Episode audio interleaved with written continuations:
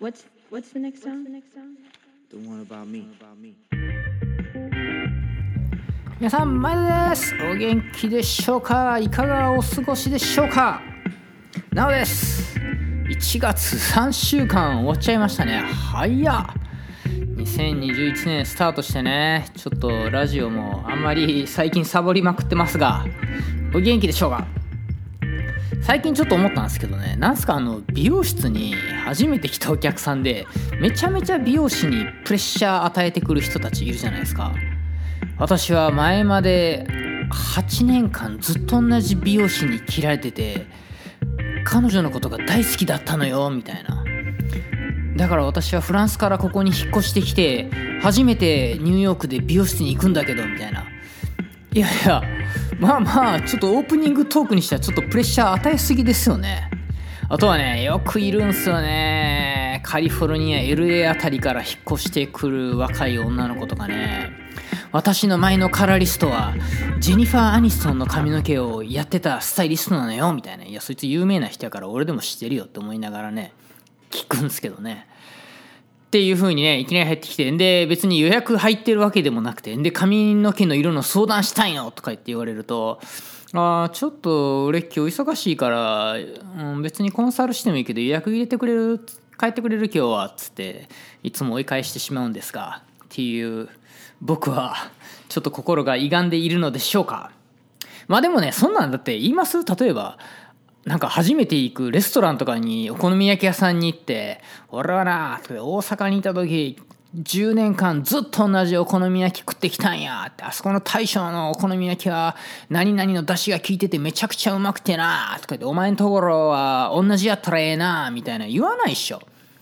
8年も同じ美容室に髪美容師さんに髪の毛切られてたんやったら久しぶりに違うところ行ってんからちょっと一回その何て言うの、まあ、食べ物で言ったら食べてみようよっていうね。何でもこうまず試してみてでから考えようよってね。まあでも髪の毛の場合はそうはいかんのかな。もうむちゃくちゃなる時もありますもんね。だから適当な店入ったらダメなんですよ。ちゃんと紹介とかね。ちゃんと自分でリサーチしていきましょうっていうことですよ。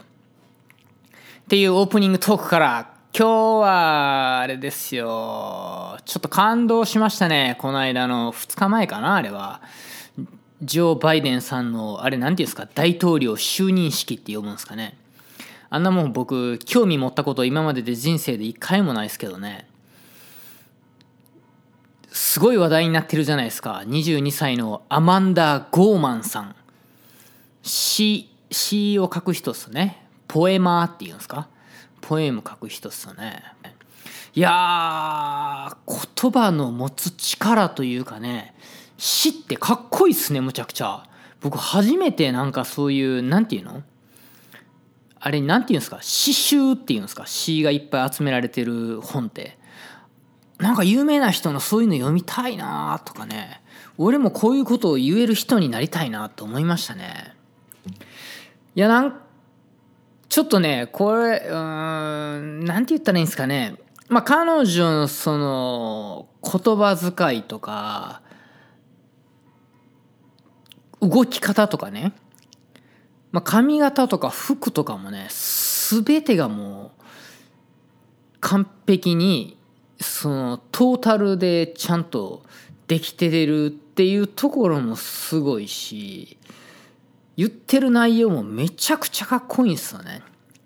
これあのバイデン大統領の奥さんのジル・バイデンさんが彼女を見つけてきたらしいんですけどいやちょっと圧倒してますね。まああの何ていうんですかそのなんていうことを言い張ったかっていうことを言い出したらもうきりないんですけどなんか私たちが登る丘っていう CEO その大統領就任式で喋ったんですけどね、まあ、このなかなかねやっぱりこう分かりにくいというかねこのこの4年間あの前の大統領が大統領になってその憎しみとかねそういう分断みたいなんがすごいそれを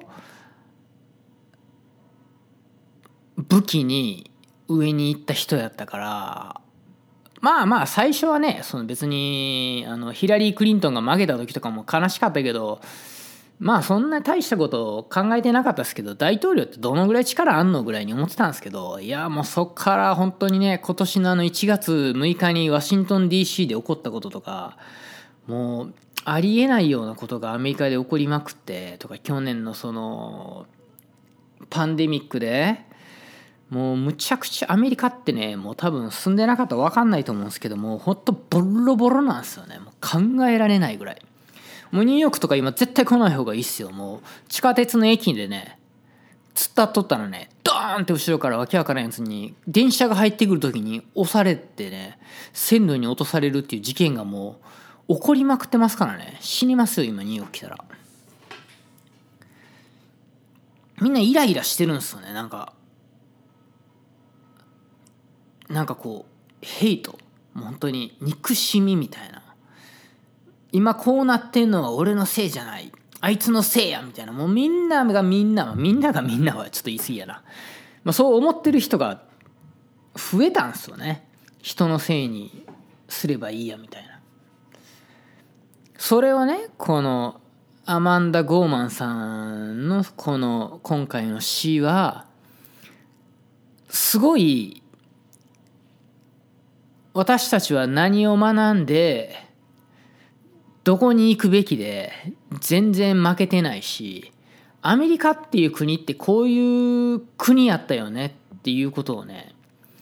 めちゃくちゃあの5分10分で完璧にまとめたんですよね。なんか普通のスピーチと詩の違いは何なんやろ？やっぱ韻踏んだりしなんかそういうちょっとこうなんていうの？まあ、日本の落語とか漫才にも近いんかな。なんかうまいこと言いよるんですよね。まあぜひね興味があればあのあ一応貼っときますよこのポッドキャストの URL に YouTube でもちょっとこの何て言うの？どんなにアメリカが今ズタボロかっていうのが分かってなかったらあんまり聞いても意味は分かんないかもしんないですけど。ただ本当にもう想像を絶するぐらい今アメリカボロボロなんでいやそれあれですよ。あのお金持ちはもっとお金持ちになったし全然影響を受けてない業界もいっぱいあるからえそう？って思う人もいるかもしんないですけど、まあ、時給で働いてる人らですよね。まあそれこそレストランワーカーとかもみんな仕事ほんまにないしアーティスト系っすよね。音楽カメラマン。いやほんまに1年ぐらい仕事吹っ飛んでるでしょうね。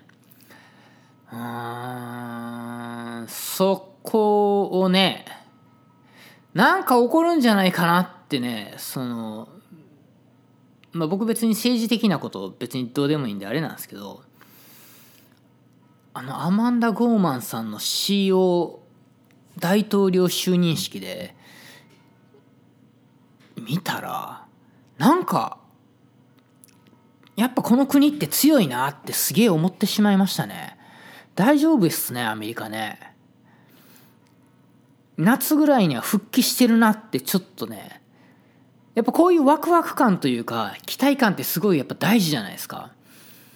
あのそれだけでなんか、おちょっと働こうかなとか思ったりとか、今暇やからんじゃ、忙しくなる時に、何かしとかなくちゃいけないから勉強しとこうとか、思えることがすごいいっぱいあって、まあ美容室もね、日系サロンの強みってやっぱこうサービスの良さとか、もううちで言ったらね、飲み物もコーヒー、ラテ、グリーンティー、ジンジャーレモンティー、スパークリングウォーター、水、ビールウイスキー焼酎何でもあるよみたいなんとか。あとマッサージ10分ついてくるしヘッドスパかトリートメントもついてくるしもう本当にねあらゆるサービスにサービスを尽くしてまあそれだけじゃないですけどねやっぱり丁寧な技術とかねそういうのが好きで来てくれてる人も多いですけどパンデミックでそういう日本のサービスみたいなもんってねクッキー一つ出したらダメなんで今。もう一回こうデザインに戻って人々をただ髪の毛を切りに来るんじゃなくてもっとこう美容室ってすごいところなんだよってワクワクしてきてよみたいな。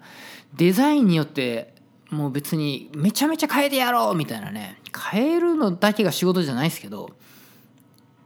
より良くしようっていうふうにはっていうふうにね思ってね。今もまあ忙しかった時と比べたら仕上げとかにかける時間と情熱も全然違うし僕がね。なんかどうせならなんかこう自然で帰ってもらうんじゃなくて美容室行ったねみたいな自分じゃ絶対できないみたいな仕上がりで帰ってもらうみたいなね仕上げをね今はちょっと気をつけてやってみてて。結構やっぱお客さん喜んでくれるしなんかそれでねそれを見た友達とかがなんか今日全然ちゃうくないみたいな感じでちょっと話題にしてくれたりとかインスタとかに上げてくれますねお客さんがね。まあ、別にそれがどうってわけじゃないんですけどなんかこうこれをプラスに捉えようというかね。そんな話がしたんじゃないわね。だけアマンダ・ゴーマンさんの詩ですよ。いやすげえっすね詩ってね。かっこいいわ。僕ちょっとコツコツとそういうこともやってみたいな。なんか表現できる場を見つけたみたいな感じの気分になりました。なんでねぜひねえっとちょっと何のもうちょっとグダグダになってしまいましたけどアマンダ・ゴーマンさんぜひグーグルしてみてください。めちゃくちゃかっこいいんで。っていう彼女のおすすめ回でした。では皆さんさよなら。お元気に。